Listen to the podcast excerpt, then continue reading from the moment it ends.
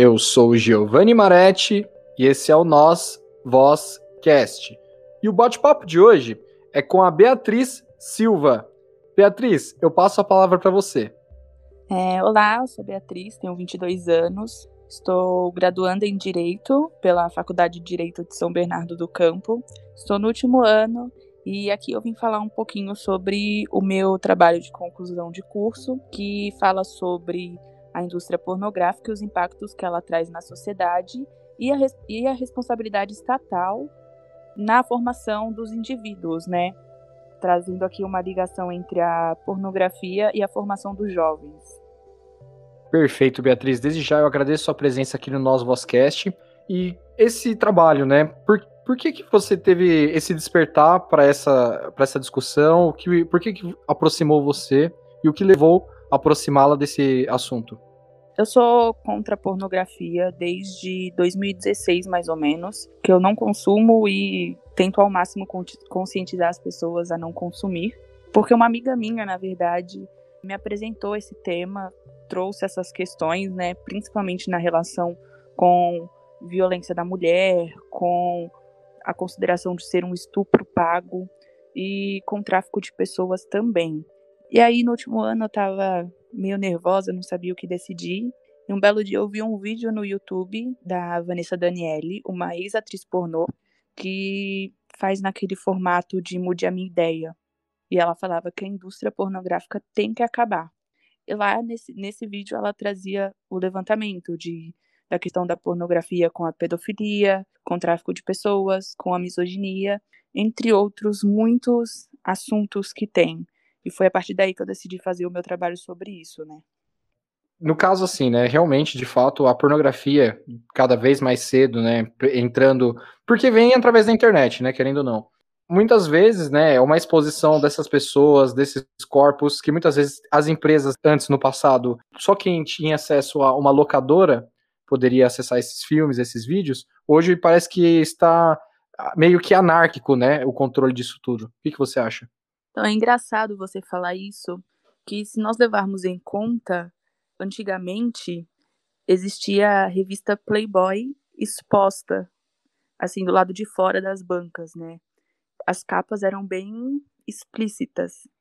Isso é uma coisa até engraçada, porque eu fiz uma pequena pesquisa, assim, só com os meus seguidores do, do Instagram, e a maioria colocou que teve contato entre 10 e 14 anos de idade com pornografia. E a maioria é pessoas mais velhas, né?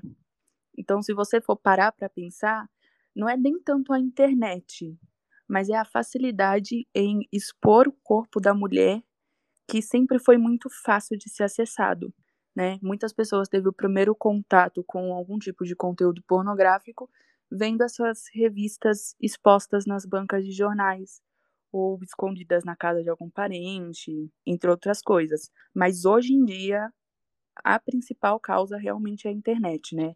Os sites, eles nem mesmo pedem uma confirmação de idade para ser acessado, você simplesmente acessa. Perfeito, é, realmente, porque assim, nessa que o, o, a criança vai comprar figurinha para colocar em um álbum, automaticamente ele já se depara com uma, série de revistas pornográficas, né? Eu nem parei pra, nunca parei para pensar nesse primeiro contato com a pornografia. A gente sempre tem a ideia de que pornografia somente o vídeo, né? Essa coisa de sexo explícito. É, a gente cria essa mentalidade, mas não, o simples playboy ali já é uma forma de exploração do corpo da mulher e já é um primeiro contato que a gente tem com pornografia. Sobre a questão da internet, aqui no Brasil não é muito discutido. Eu, durante as minhas pesquisas, eu vi que um deputado, eu acho que ele era de Goiás, eu não tenho certeza, foi ter a primeira, a primeiro projeto legislativo sobre pornografia com ele, para pedir a comprovação de idade para acesso de sites pornôs.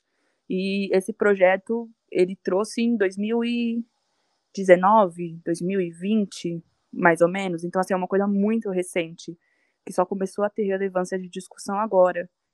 Por que você imagina que iniciou esse debate? O que, que você acredita que tenha levado a isso?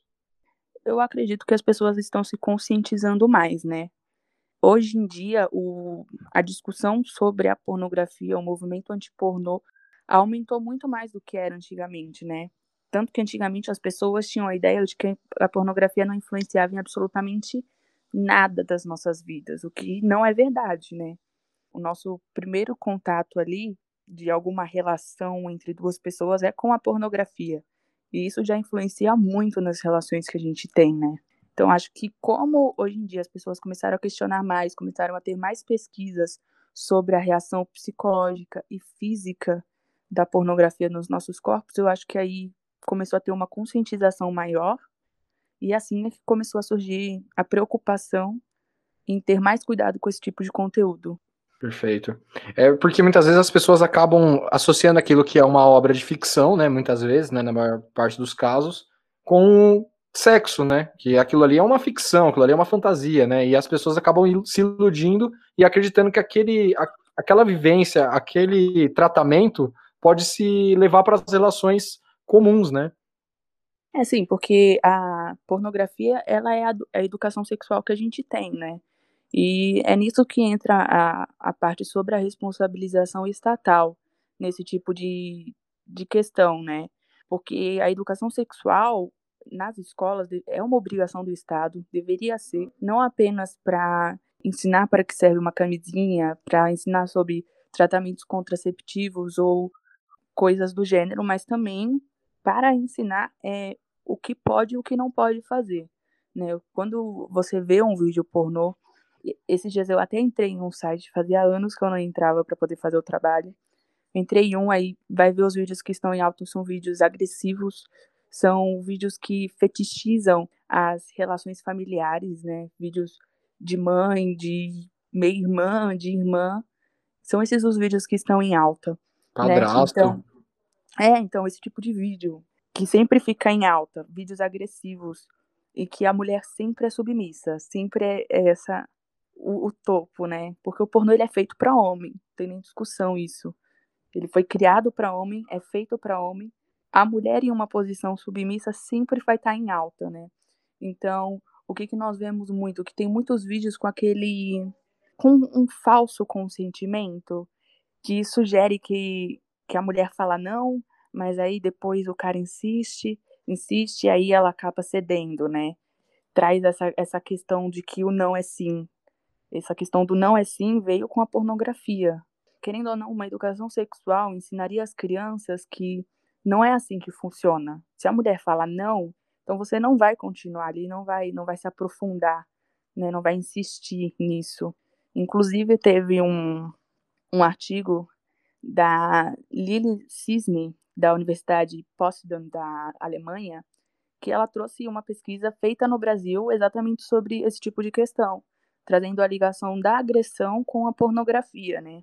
No, esses dados foram feitos em uma universidade pública, com estudantes brasileiros, heterossexuais, homens heterossexuais, mostrou que entre os homens que consumiam frequentemente a pornografia, 56 fazia para obter algum tipo de informação sobre sexualidade, 50% para ter fantasias e 37% para aprender algum tipo de nova posição. E aí, desses resultados mostram que 99,7% dos estudantes já tiveram algum tipo de contato, de alguma forma, com a pornografia. E que o tipo mais utilizado foi a televisão e a internet. E que em torno de 33,5% dos estudantes reportaram ter cometido algum tipo de agressão sexual, inclusive formas mais severas, é, penalmente tipificadas, né? E aí essa, essa pesquisa eh, dividiu em dois grupos.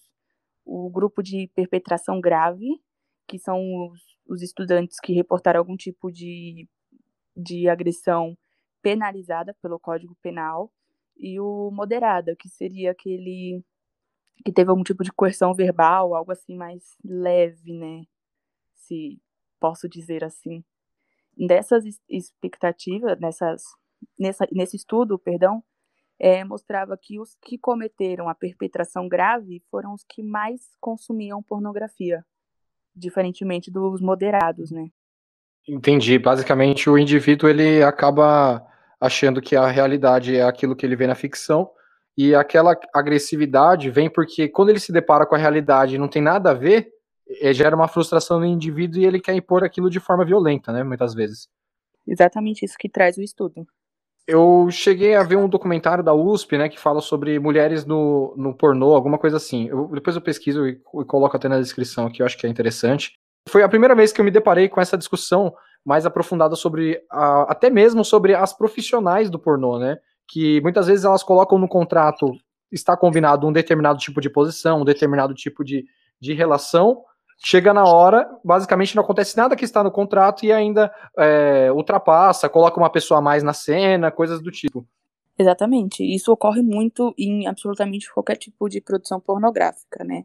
É uma indústria que é movida pela exploração, né? Como tudo no capitalismo. Inclusive, graças a, a esse tipo de, de situação que ocorre, é que resolveram inventar o tal do pornô feminista. E isso não existe não existe pornô feminista, porque o pornô feminista nada mais é do que uma indústria dentro de uma indústria. E como eu falei antes, como tudo no capitalismo é movido à base da exploração. E nesse caso é a exploração do corpo da mulher.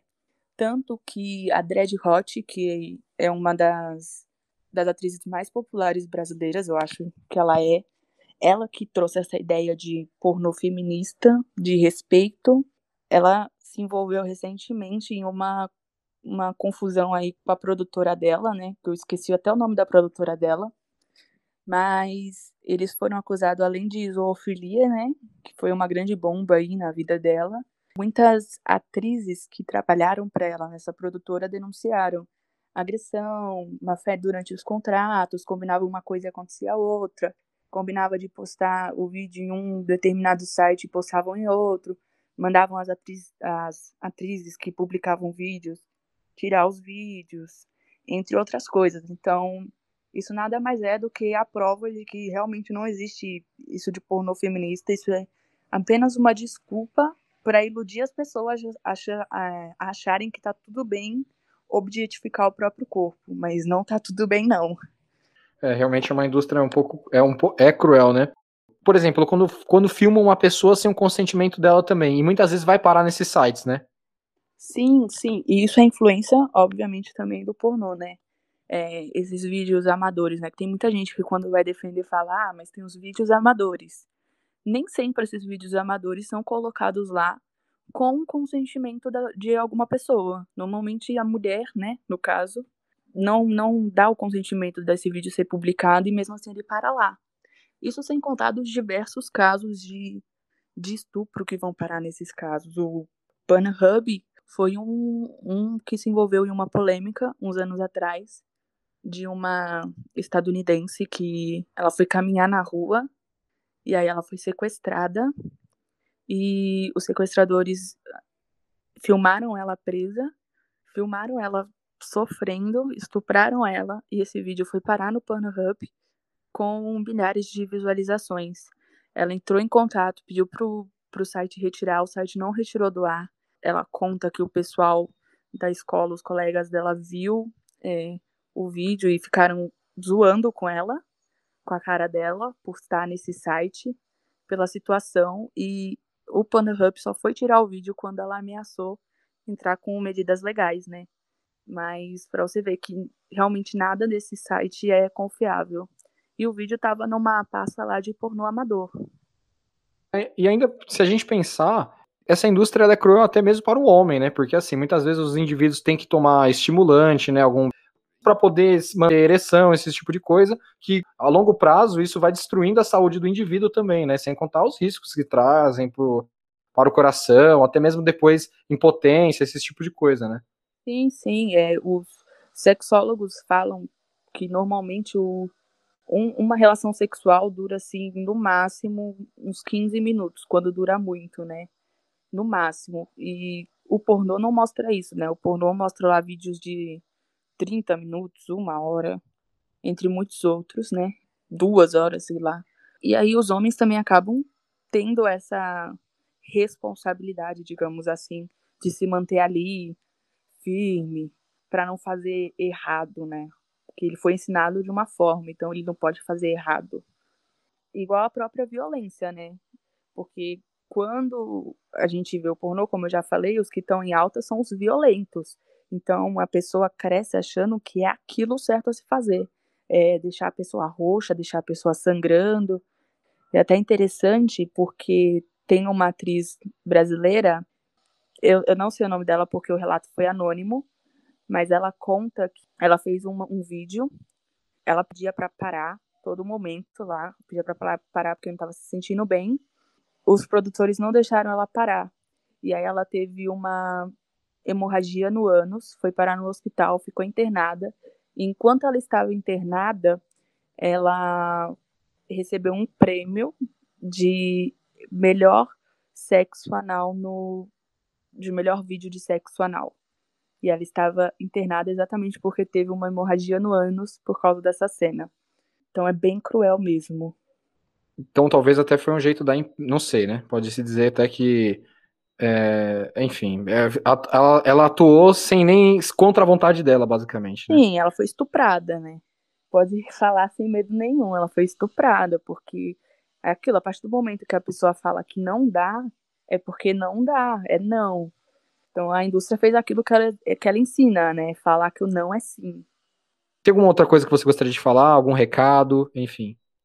Bom, acho que os principais pontos são esses, né? A gente precisa. Tudo isso que acontece é uma responsabilidade estatal, porque ninguém vai para este meio porque quer, né? As brunas surfistinhas da vida são a exceção. E quando a gente está falando desse assunto de indústria pornográfica, de prostituição, a gente fala de uma pauta social.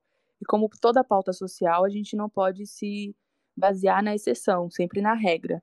E a regra é que quem está nesse meio tá porque está desesperado, porque precisa comer, porque precisa alimentar o filho. É, a média de vida de alguém que trabalha nessa área normalmente é de 36 anos, 36, 37 anos. Então, isso não é algo que alguém deseje para a própria vida, né?